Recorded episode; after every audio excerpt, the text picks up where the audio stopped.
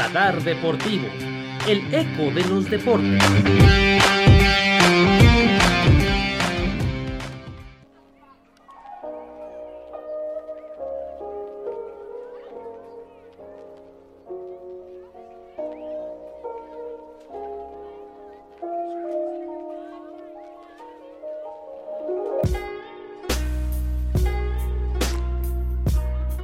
¿qué tal? Sean bienvenidos a este programa, a este nuevo programa de Radar Deportivo. Mi nombre es Jair Hernández, el Broco Mayor. Así es, cada vez más parte de ustedes. Ahora tengo el gusto de presentar a mis compañeros aquí en cabina. A mi lado tengo a Perla, ¿cómo estás?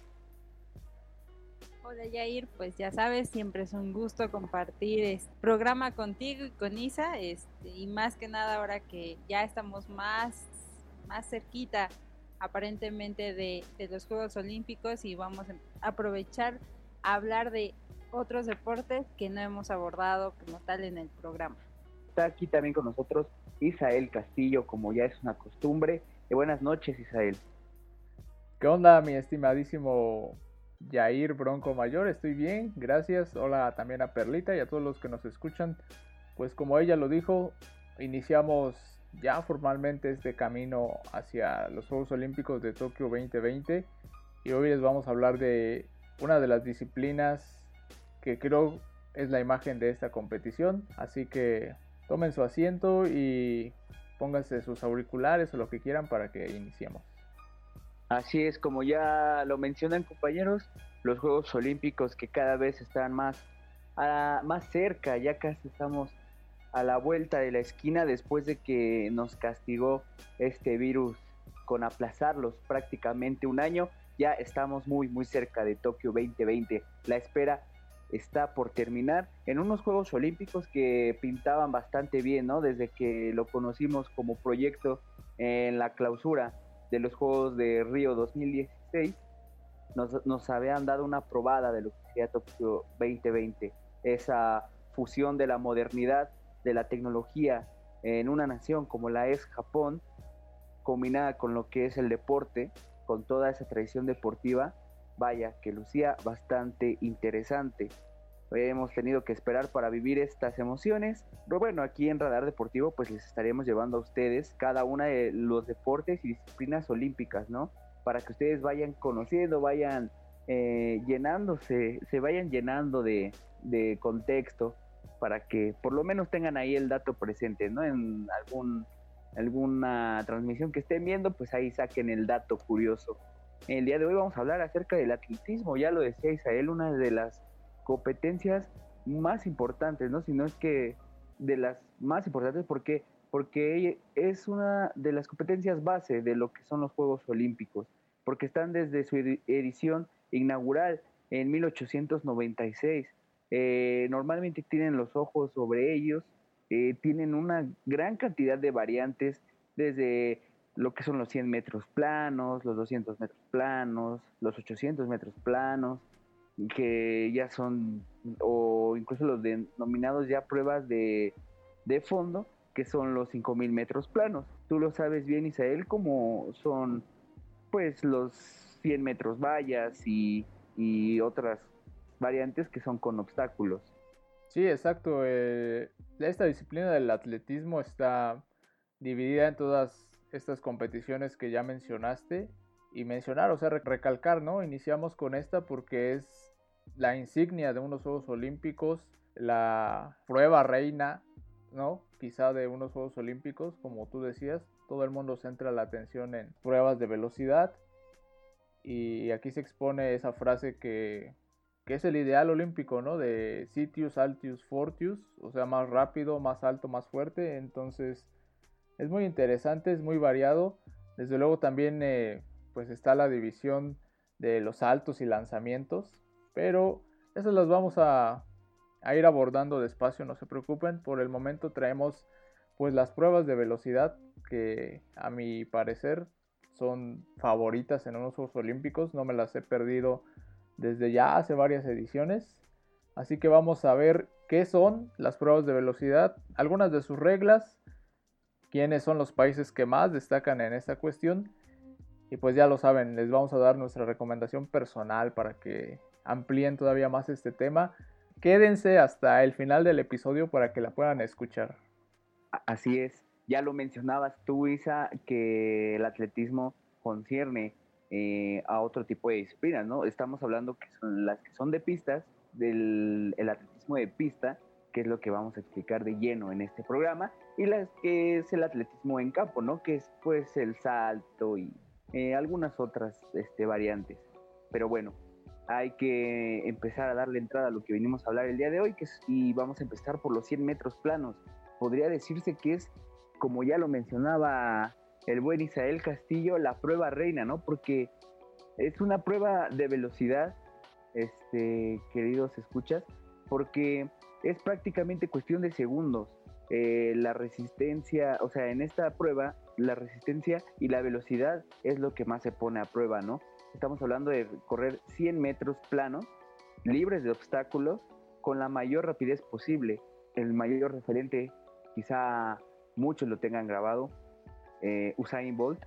Todos sabemos eh, las marcas que ha establecido, la forma en la que lo hace y sobre todo nos da una descripción gráfica más adecuada de lo que significa 100 metros planos. Entonces, no sé, Perla, si estás de acuerdo en que esta prueba implica pues el mayor exponente de la velocidad.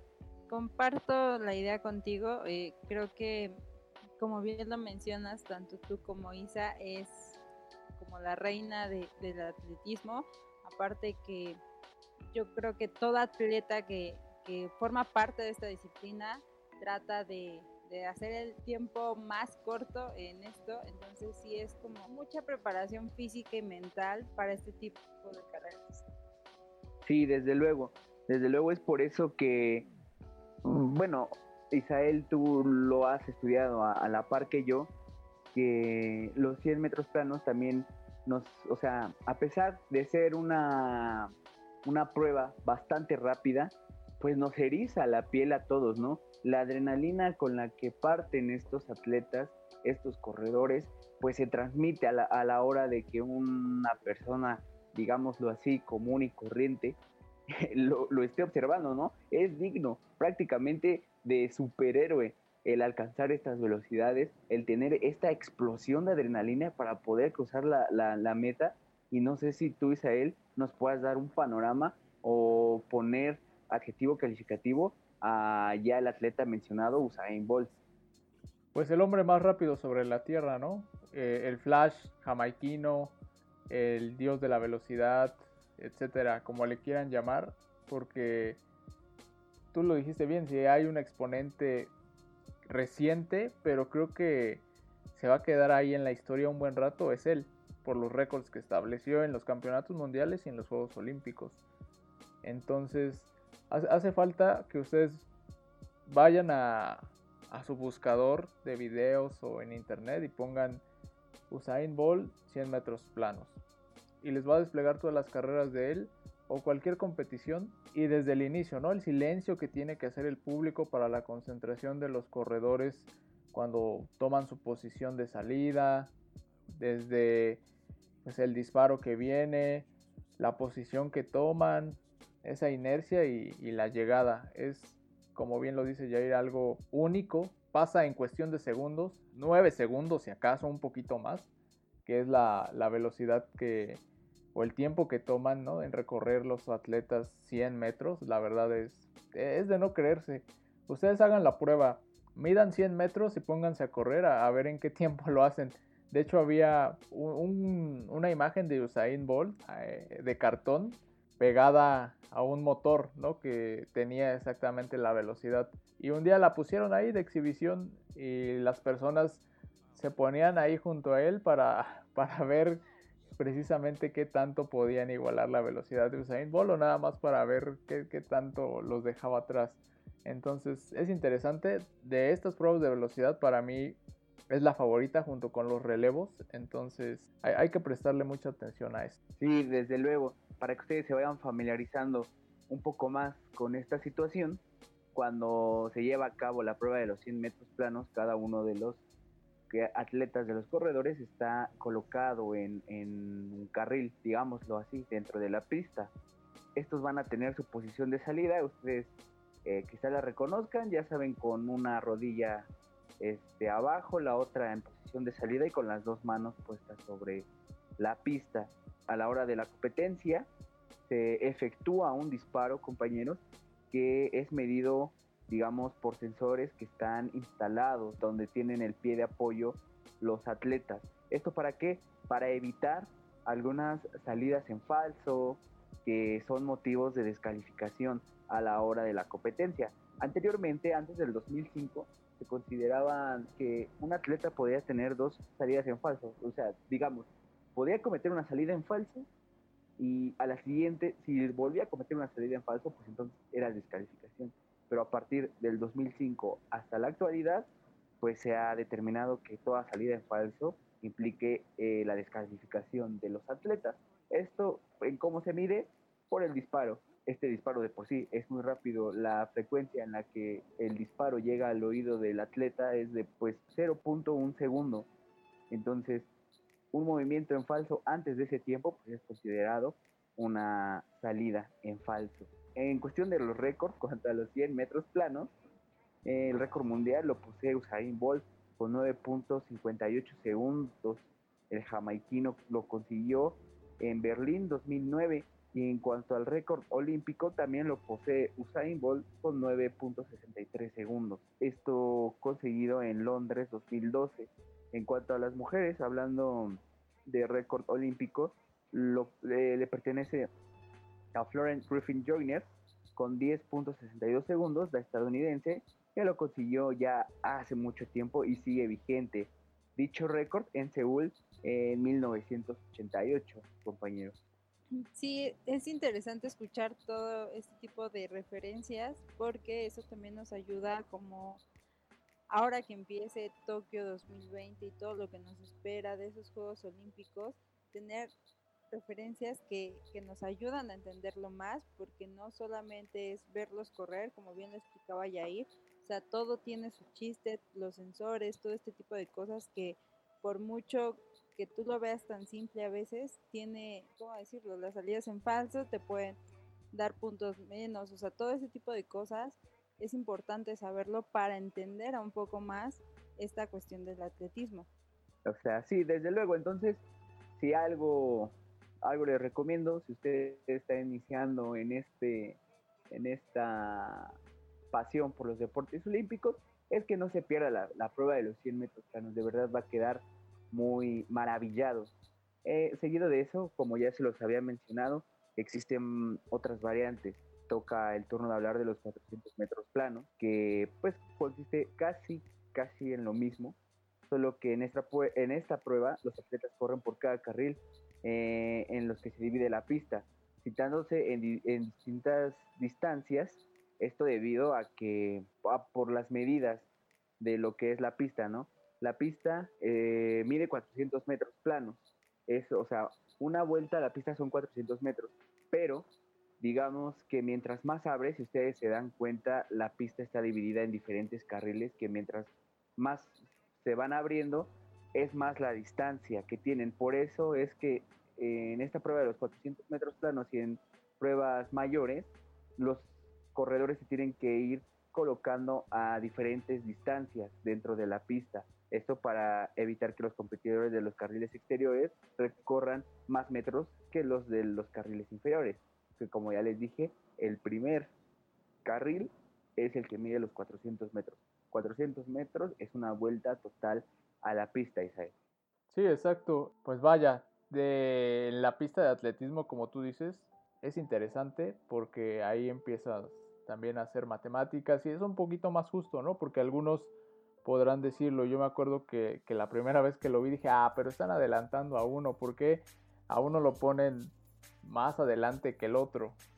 Y, y ya fue cuando después entendí lo que dijo Jair, ¿no? Que que es para que todos recorran la misma distancia y no alguno recorra más, otro recorra menos. Y es por eso que salen en distintas posiciones. Obviamente las posiciones son eh, dadas de acuerdo al tiempo que hicieron en la fase previa, ¿no? En, la primera ronda, en la segunda ronda, y solo los mejores tiempos son los que llegan a la gran final. Así es, así es.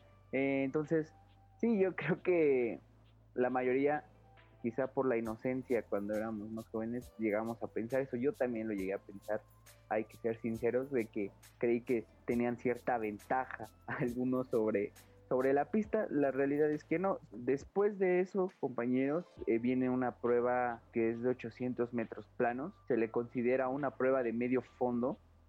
Eh, porque, bueno, cada atleta corre por su respectivo carril, como ya lo hemos mencionado.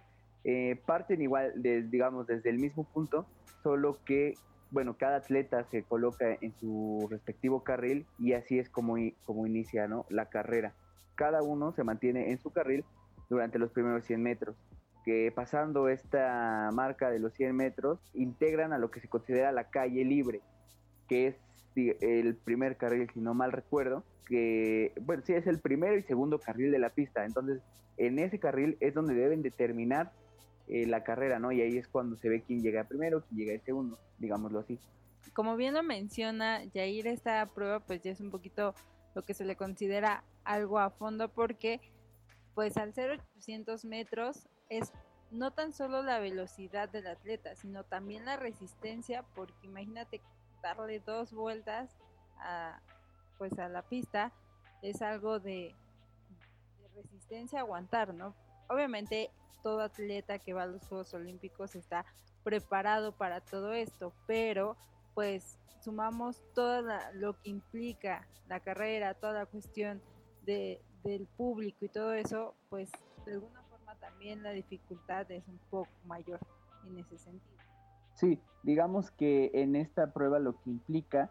¿Una estrategia? Poder administrar, digamos, los tiempos y, ajá, como, como de estrategia, es la palabra que estaba buscando, como la estrategia, saber administrar tiempos, saber en qué momento le vas a, vaya, la expresión pisar el acelerador y normalmente, Israel no me dejará mentir, en estas pruebas y lo que implica también los 1500 metros planos y los 5000 metros planos, pues es más como de ir aguantando, ¿no? Aguantando, aguantando, ya para que en las últimas eh, vueltas poder meterle el acelerador y poder, ah, digamos, pelear por una medalla. Israel no, no me dejará mentir, normalmente al inicio de estas pruebas, quien va a la punta no es precisamente o quien se mantiene por más vueltas a la punta no es precisamente quien termina con la medalla, ¿no? Muchas veces hemos visto cómo atletas se reponen y terminan con la medalla.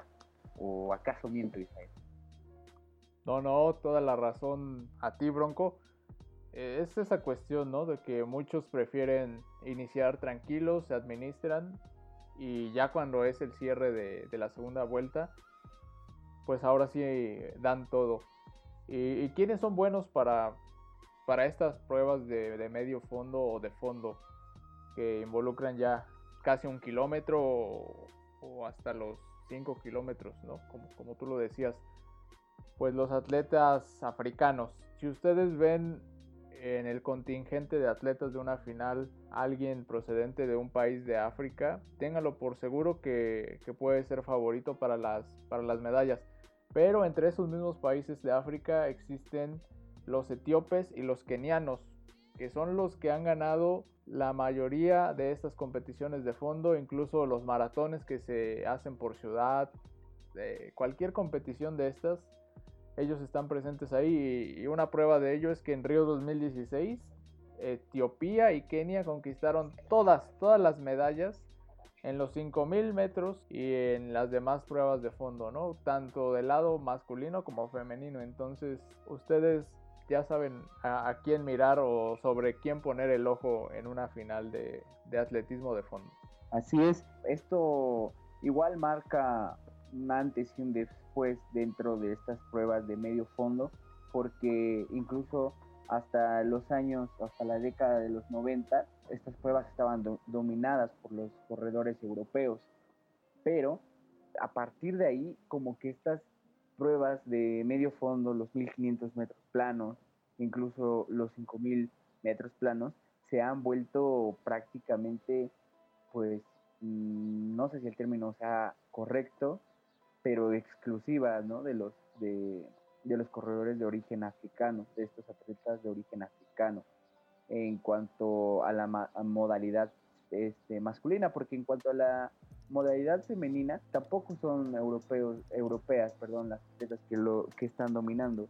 Estamos viendo a las chinas poder hacer su propia historia, poder ganar terreno en esta disciplina, en, este, en esta prueba, y es lo que pues llama mucho la atención, Perla. Claro, o sea, también es una parte de ver las características de los atletas. Casi la de origen africano, pues cuentan con conflicción, también les ayuda la cuestión de que son un poco más altos. O sea, esta cuestión de las piernas, pues te ayuda al dar el paso más, como más rápido y todo eso. O sea, también vamos a ver otros atletas de otros países, pero como lo, lo comentaba Isabel, pues vamos a ver a los mismos casi siempre de esos mismos orígenes en la cuestión de las finales y que también se agradece porque a pesar de que tú no seas de ese país hacia, hacia ellos, ¿no? Que es como bueno ver a atletas de origen africano correr y que siempre te van a sorprender desde el inicio hasta el final. Sí, desde luego, o sea, o sea, es muy bien que lo, como lo mencionas. Yo a este, a este punto, compañeros, sí me gustaría preguntarles, o sea, en, en referencia a lo que nosotros consideramos, pues sí, este, personas, digamos, comunes y corrientes, no sé ustedes si recuerden cuándo fue la última vez que corrieron a una distancia bastante eh, larga o a, a, una gran velocidad, si lo hicieron por gusto en alguna competencia, si lo hicieron por alguna necesidad, no sé si ustedes recuerden algún momento donde le hayan exigido a su cuerpo eh, aguantar una velocidad así o una distancia así. A ver, Isael, comenzamos contigo. Eh, la última vez que, que, corrí una distancia larga fue hace casi un año en, en una carrera que participé. Fueron 5 kilómetros entonces lo hice por gusto, porque me, me gusta correr. Y, les digo, si no están acostumbrados, al menos inténtenlo. Recorrerlo de una cancha, una cancha de fútbol rápido, la cancha de fútbol grande, una cancha de básquet. Si, si no estoy mal, hay deportivos que, que tienen una pista de atletismo y, están abiertos al público. Bueno, ahorita por la situación de la pandemia algunos no, pero la mayoría empieza a reabrir. Y ustedes pueden, pueden intentar, o sea, ir a esa pista, sentir obviamente la superficie, trotar, caminar, y pues ya los que quieran correr y puedan hacerlo, pues aventarse la carrera para, para ver cómo se siente, ¿no? Estar ahí. Eh, ahí, ahí está mi, mi, anécdota, querido Bronco. Bien, bien, ¿no? Sí, desde luego. Eh, ¿Y tú, Perla, recuerdas eh, alguna anécdota que tengas en la que hayas tenido que, que alcanzar grandes velocidades o grandes distancias? Pues como tal, grandes distancias no. La última vez que intenté correr fue hace un año, pero yo soy más de caminar. Yo creo que me inclino más a la marcha porque no soy buena corriendo, pero cuando practiqué bastante tiempo básquetbol, pues sí tenía que correr porque era parte de, del entrenamiento. Y al final del día, también si, nos ponemos a analizar esa situación, yo creo que todos, o sea, todos en algún punto de su vida corrimos por juego, por diversión. O sea, yo recuerdo que cuando era niña nos poníamos a hacer carreritas y, y tratabas de imitar a lo mejor una parte del atletismo. En mi caso, pues a veces mi papá me fomenta eso porque le gusta correr mucho pero pues no, no soy tan buena como quisiera, ¿no? Ok, ok, no, sí, sí, es muy, muy, muy aceptable. La verdad es que yo, eh, compañeros y amigos que nos están escuchando, pues yo sí me considero un campeón del toque al timbre y córrele, entonces yo creo que sí alcancé algunas grandes distancias. Y, y lo mejor de todo es eh, que incluso le pude haber entrado a los 110 metros vallas, porque igual me encontraba ahí que uno que otro obstáculo, ¿no? En, en, en mi afán de huir de, de la travesura. Entonces, yo creo que sí llegué alguna vez a alcanzar alguna distancia récord para mi edad. Pero bueno, eh, ahora imagínense, porque digamos, esto estamos hablando de que estos son metros planos, los 100 metros planos, 400 metros planos, 800 metros planos, hasta la última que son los 5.000 metros planos, que ya es una prueba considerada de carrera larga, ¿no? Es una carrera muy larga en cuanto a la distancia. También, eh, digamos, en cuestión de tiempo, pues está ahí rondando los 12 minutos, un poco más, y también es, está dominada por, pues, por países africanos. Pero ya dando un poquito más el brinco, vamos a hablar de lo que son los 110 metros vallas, que se podría considerar la misma carrera, pero con obstáculos esparcidos a lo largo de las distancias, ¿no? Para las mujeres se, consideran 100 metros vallas. Los 100 metros vallas, con vallas colocadas eh, en diferentes lapsos. Cada valla tiene una altura de 84 centímetros. La primera la colocan normalmente 13 metros después de la salida y las nueve restantes en intervalos de 8.5 metros. Y así, de esta forma, todavía quedan 10 metros y medio entre la última valla y la meta.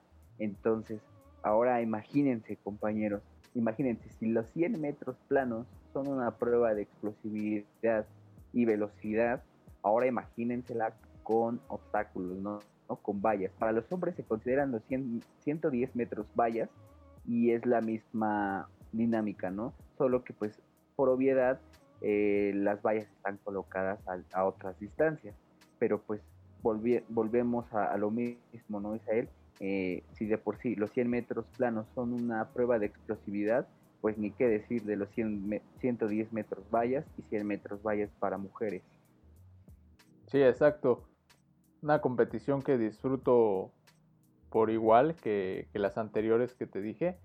Y está complicado porque, o sea, tienes que medir bien la zancada y, aparte el brinco, ¿no? Es una técnica especial, no es una situación donde vas corriendo, te detienes y brincas. No, o sea, ellos jamás disminuyen su velocidad, es la velocidad que llevan, como dice Jair, una velocidad explosiva y a ese ritmo tienen que ir saltando las vallas constantemente.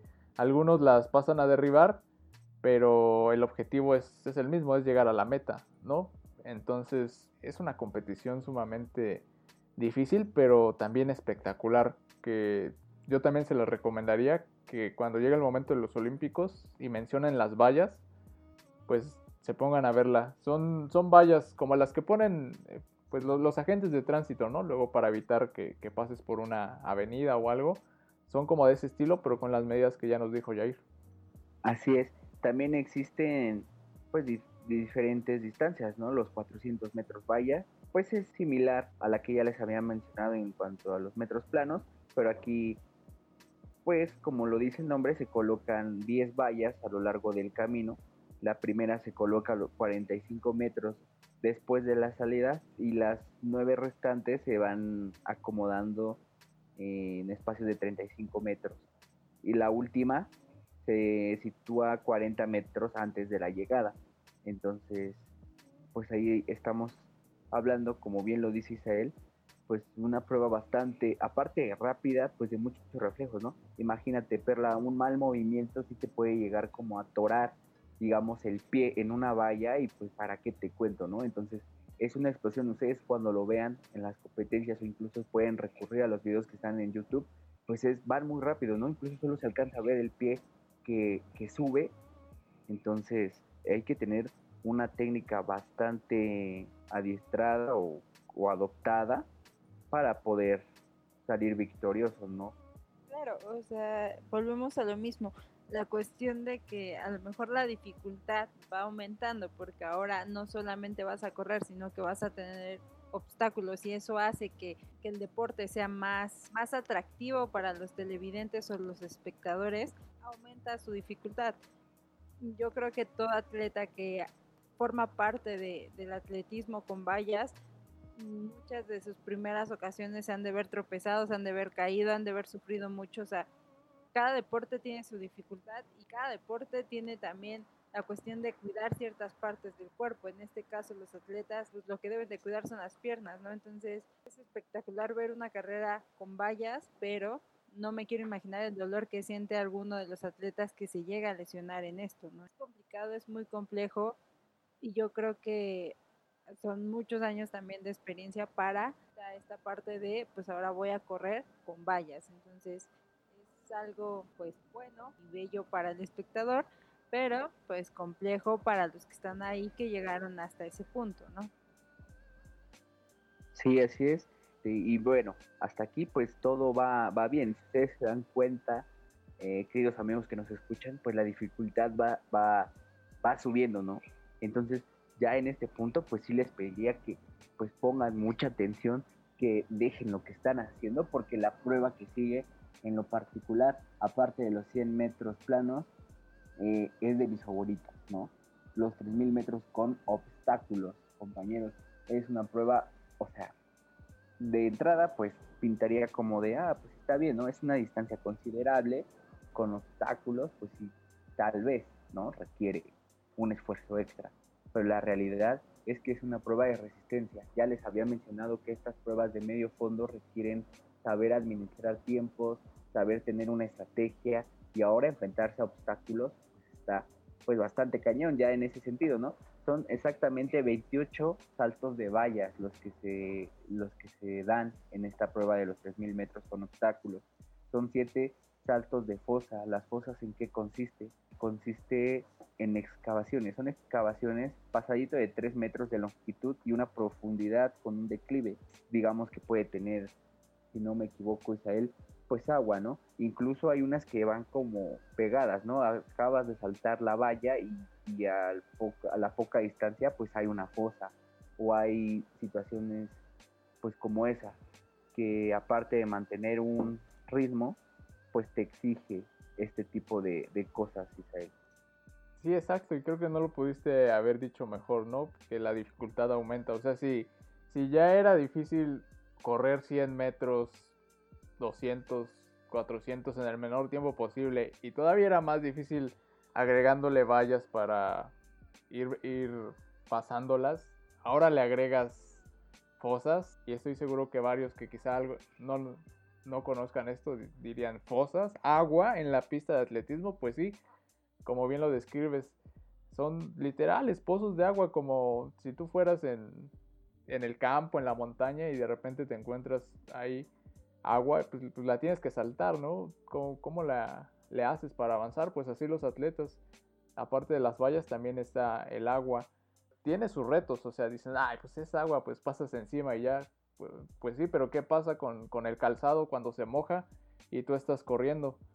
Viene la dificultad para empezar a correr, las ampollas, el calzado se vuelve más pesado, obviamente te, te va a costar más trabajo correr más rápido y lo ideal sería evitar caer en el agua. Muchos atletas no pueden o tratan de que se mojen lo menos posible, pero también es algo extra que se le agrega a esta competición y, es muy interesante.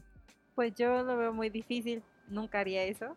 yo creo que en la primera valla me caigo, pero es interesante, o sea, ver todos estos puntos que a lo mejor tú desde fuera ves algo así como, ah, es bien fácil, ¿no? pero todo tiene su chiste, o sea, desde el calzado que utilizan, los tenis que utilizan, ¿por qué? Porque no pueden ser tan pesados y se mojan, y aparte es algo más, más mental, o sea, que tú como atleta, eh, si ya más o menos practicaste en la, en, la, en la pista, más o menos ubicas dónde están las fosas, pues a lo mejor te vas a acordar, pero con la inercia y con todo, se te puede ir y, y puedes caer en la fosa y o sea, vas a tener desventajas. Todo tiene su chiste, entonces yo lo veo como un deporte muy, muy, muy bueno, entretenido, interesante, pero muy complejo para quienes lo practiquen. O sea, yo, yo la verdad no, no podría hacerlo.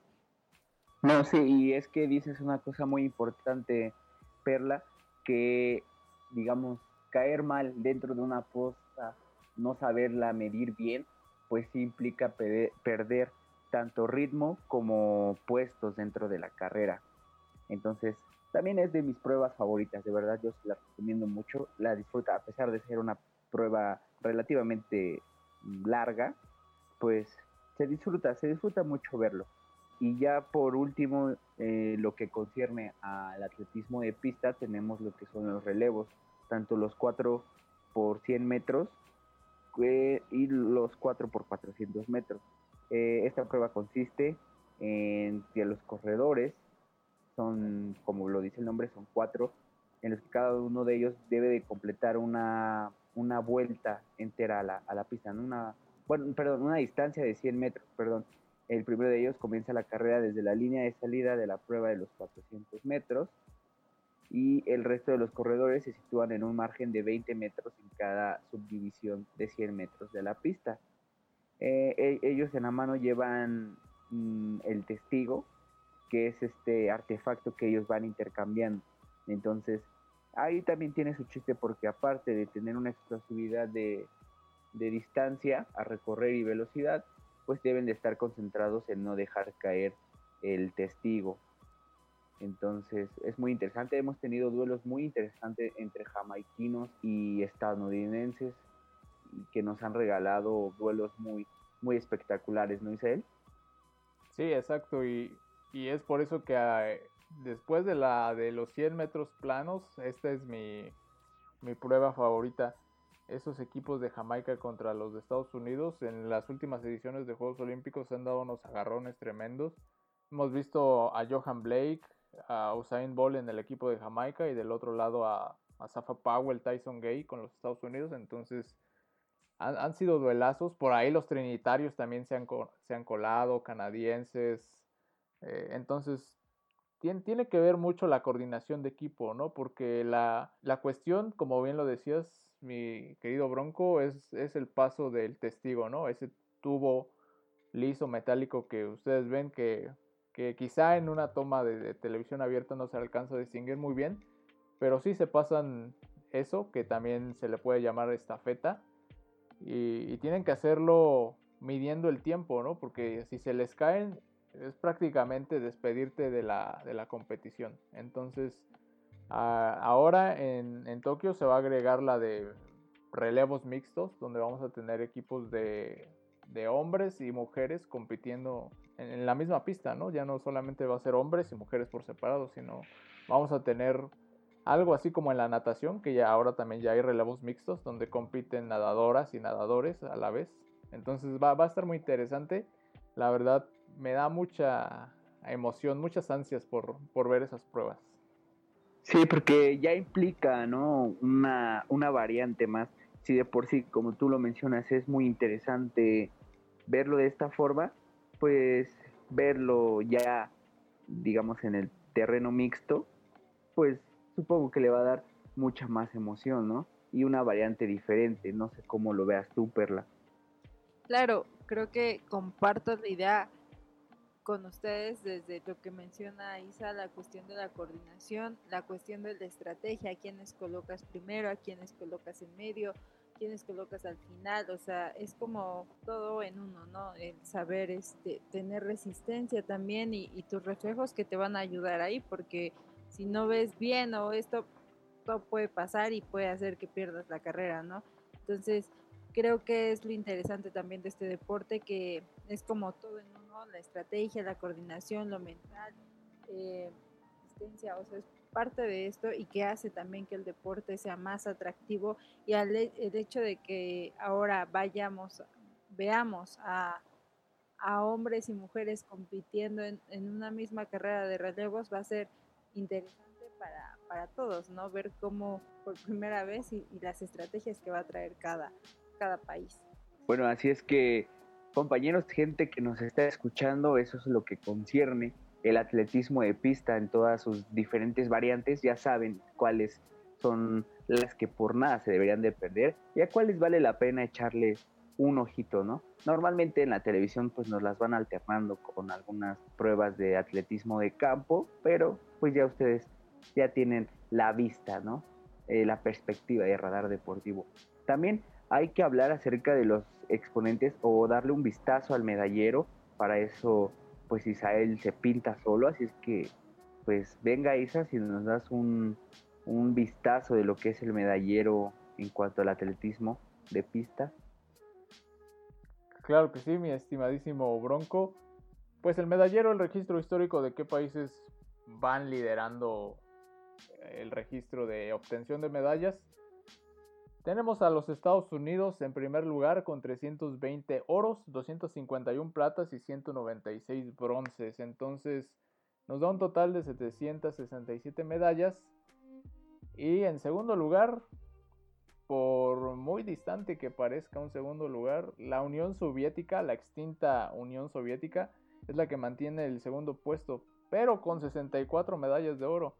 Entonces sí está muy alejado de los norteamericanos, como lo decía Jair al principio, que, que son los que normalmente dominan en las pruebas de velocidad, ¿no? en, las pruebas de los metros planos. El Reino Unido en tercer lugar con 53 oros. Recordemos que, que, la Gran Bretaña ¿no? compite como una nación, no como un país. Obviamente eh, engloba Inglaterra, Gales, Escocia. Entonces, pues todos esos atletas entran ahí en Reino Unido. En el número 4 está Finlandia con 48 oros. Y después viene ya como tal Rusia, ¿no? Que ya es, el país que conocemos todos ahora con 26 oros. Así que ese es el, el top 5 del medallero de atletismo en estos Juegos Olímpicos. De la posición 7 está Kenia, que como ya también lo habíamos mencionado, los africanos vienen pisando fuerte, 24 oros. Después en la 8 viene Polonia, en la 9 ya está Etiopía. Estoy seguro que en cualquier momento Etiopía y Kenia se van a unir a ese grupo de los primeros 5. Y ya en la posición siguiente viene Australia y Suecia. Entonces hay un poco de las naciones más dominantes en esta disciplina. Así es, ¿no? Ya lo veíamos, Estados Unidos que normalmente, pues sí, saca mucha ventaja en cuanto a algunos deportes a otros países, pero pues también la competencia se ha visto dura. Quizá deba de pasar mucho tiempo aún para que el medallero tome un balance, pero si de algo estamos seguros es que en estas últimas ediciones se ha visto pues ya un poquito más de competencia. Sí, término. Cierto. Oye, y y, Jamaica, que muchos pues dirían, ah, y, Jamaica donde está, que también los habían pintado bonito. Pues Jamaica viene en la posición número 12, o sea, les dije Suecia la última, Italia en la 11 y Jamaica ya está en la 12. Entonces, o sea, ahí está, está cerca de entrar al, famosísimo top 10, ¿no? Pero ahí están los jamaicanos también. Sí, ¿no? Desde luego que han marcado pues han demandado la mano ya, no es un secreto, ya lo hemos estado hablando a lo largo de este, de este programa, pero bueno, el panorama que nos espera para este 2020, este Tokio 2020, pues yo lo podría definir, compañeros, en pues la vuelta, ¿no? A la, a la página, porque hay estrellas legendarias que, que pues ya podrían estar llegando al tope de, de su carrera en el atletismo y ya es momento de que pues tengamos nuevos nombres, nuevos rostros, nuevos emblemas, eh, atletas que escriban su propia historia, ¿no? El retiro de, de, Usain Bolt, el flash jamaiquino, pues deja un hueco bastante importante en lo que es el atletismo. Entonces va a ser muy importante el atletismo de pista en este Tokio 2020 porque eh, debemos de encontrar referentes en actualidad. No sé qué pienses tú al respecto, Perla. Van a ser juegos diferentes a lo, a lo que lo esperábamos, vamos a tener nuevas referencias y, creo que es parte de, esto, ¿no?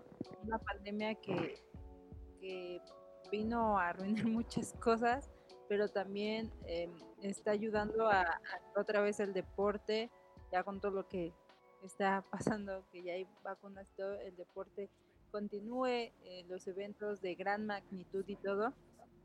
Y, sobre todo también, yo estaba ahorita pensando, como todo esto de que estábamos hablando de los 100 metros, de esto, el trabajo que hay detrás de quienes apoyan en esto, ¿no? Desde colocar las medidas de los 100 metros, lo de los carriles, las fosas, o sea, todo lo que acompaña cada deporte es mucho y, hasta quien cubre los eventos deportivos de atletismo pues tienen que ser muy, hábiles en esto, ¿no? Entonces hay que esperar, hay que ver, mm, como bien lo mencionabas, empezar a como empaparnos un poco más, buscar referencias, eh, ver qué es lo que nos va a ofrecer ahora en Tokio 2020.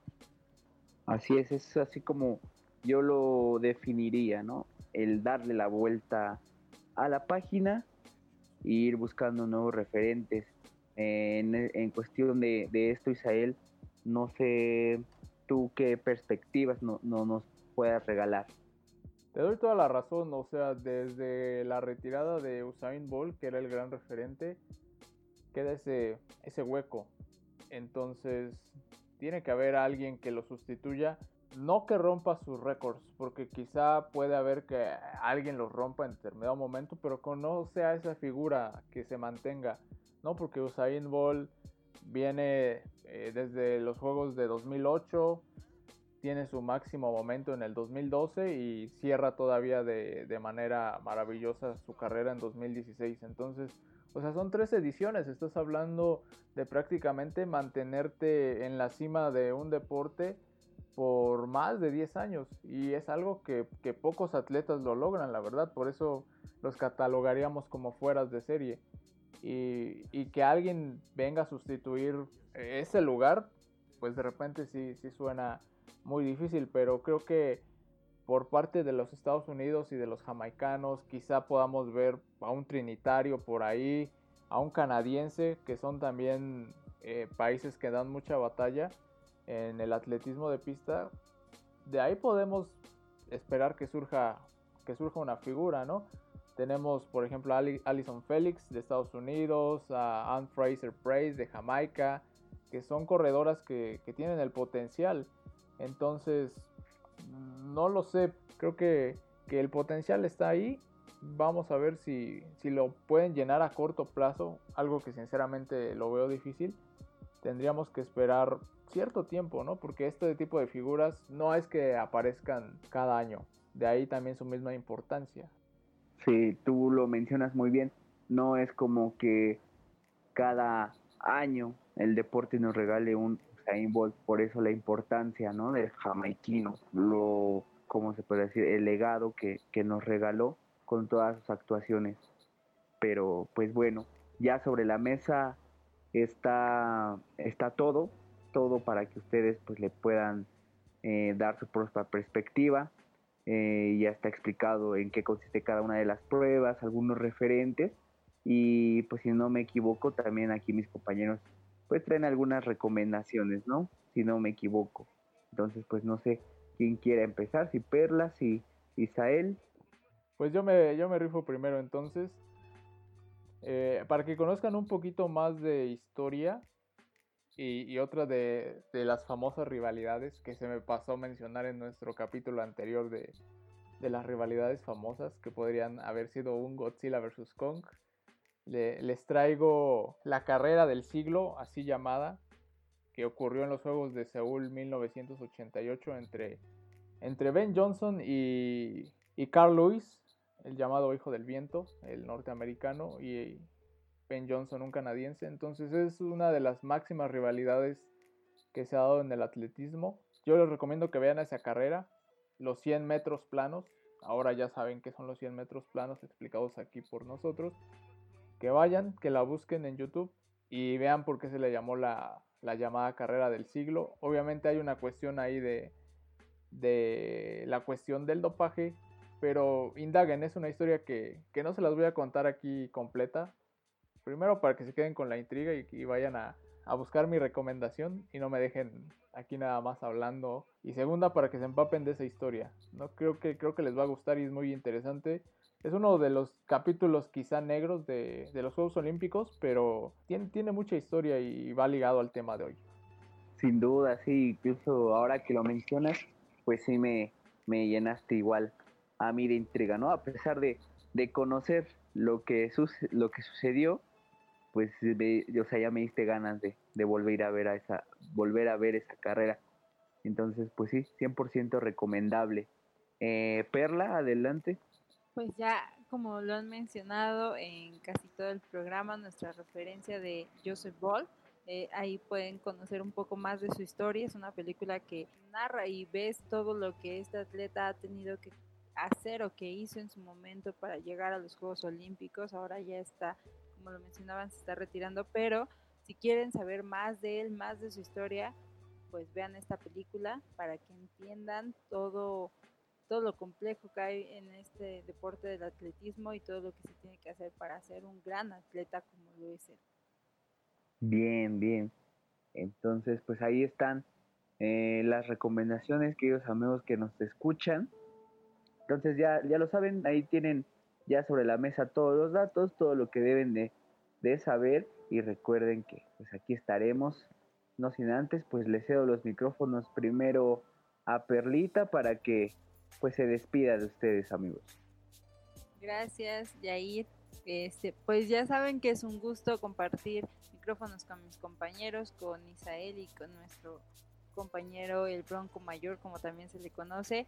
Y pues, ¿qué puedo pedirles? Que sigan nuestras redes sociales, que nos sintonicen más en este camino rumbo a Tokio 2020, de todo lo que nos espera. Hay que irnos empapando y pues les dejo mis redes sociales. En Facebook me pueden encontrar como Perla Flores y en Instagram como Perla3763. Y mandarle un saludo a nuestro querido Oscar Picasso y sobre todo hoy también quiero mandarle un saludo a un, pequeño que se llama Dante. Isael sabe quién es, cumpleaños, entonces les mandamos un fuerte abrazo y un beso a nuestro querido Dante que tenemos el gusto de conocer. Bueno, pues ahí está la, la felicitación de parte, pues, de los que nos encontramos ahorita en cabina al querido Dante, entonces también le cedo los micrófonos a Isael Castillo para que, pues, nos dé su despedida. Ah, gracias, mi estimado Bronco Mayor. Pues es un placer, como siempre, estar aquí con ustedes hablando de lo que nos gusta, aprendiendo cosas nuevas o repasándolas. Y pues felicidades también a Dante, claro que sí muy divertidos, momentos que, pasamos juntos. Pues nuestras redes sociales están ahí en Facebook, nos encuentran como Radar Deportivo, el eco de los deportes, en Instagram como Radar-Deportivo. A mí me pueden encontrar en esa misma red social como Galeana55 o si no en Twitter arroba isa-castillo ahí para que, para que interactúen conmigo si quieren. Y pues nada, ¿no? La recomendación también que les doy es que si quieren entender un deporte y, probar si les gusta o no, pues es practicándolo.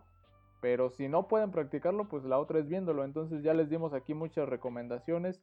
Tenemos internet ahí y, una plataforma de videos donde pueden encontrar prácticamente de todo. Y, y así solamente pueden sentir e-, ese fervor o toda esa cuestión que les acabamos de platicar ahí está amigos que, que nos escuchan.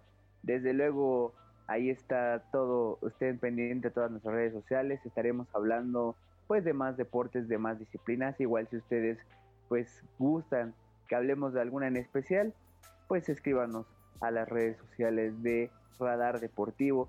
Ustedes me conocen, mi nombre es Jair Hernández, conocido igual como el Bronco Mayor, me pueden encontrar en Instagram como Jair 656 eh, Ahí subo un poco de fotografía deportiva. Eh, apenas subí algunas buenas de algunos partidos o algunas funciones de box. Y también me encuentran en, TikTok como El Bronco Mayor, donde subo algunas, mm, algunas narraciones de algunos goles eh, que estarán ahí a su disposición. Por nuestra parte ha sido todo. Espero pues que les guste esta información, que les pueda servir. Y hasta aquí esta emisión de Radar Deportivo.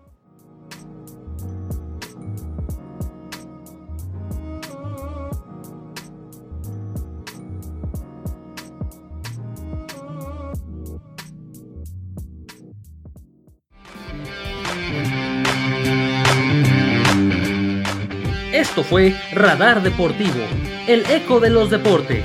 Te esperamos la próxima semana.